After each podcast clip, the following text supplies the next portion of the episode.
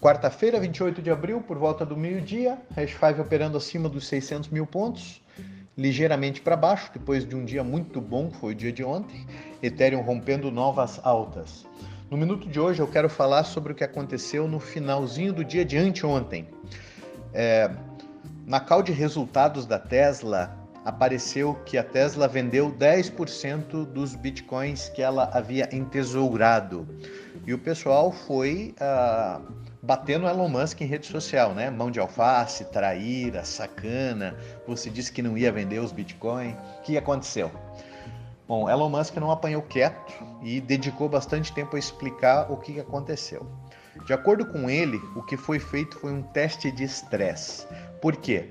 Acionistas da Tesla e o CFO estavam preocupados com a liquidez do Bitcoin, com a qualidade desse ativo no seu balanço. Então eles decidiram vender 10% do que eles tinham para provar que é muito fácil transformar Bitcoin em dinheiro mediante necessidade. De acordo com Musk, esse teste de estresse foi um sucesso. Tranquilizou os investidores, tranquilizou o CFO e assegurou a qualidade de se ter Bitcoin na tesouraria.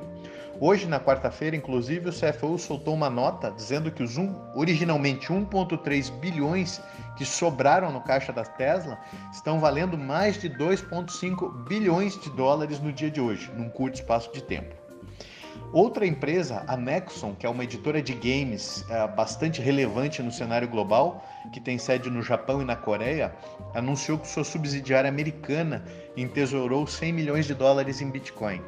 O interessante da Nexon foi a, a, o fato relevante que ela publicou por ser uma empresa listada. Ela está dizendo que ela vê todas as commodities subindo descontroladamente, ela vê a inflação chegando para ficar e que o Bitcoin é uma das poucas opções em cima da mesa que ela enxerga para preservação do valor do dinheiro dos acionistas.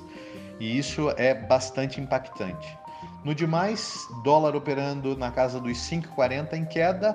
Vamos ver como ele vai se comportar, porque hoje o Jerome Powell, presidente do Fed, vai falar no final do dia. Vamos ficar de olho. Grande abraço.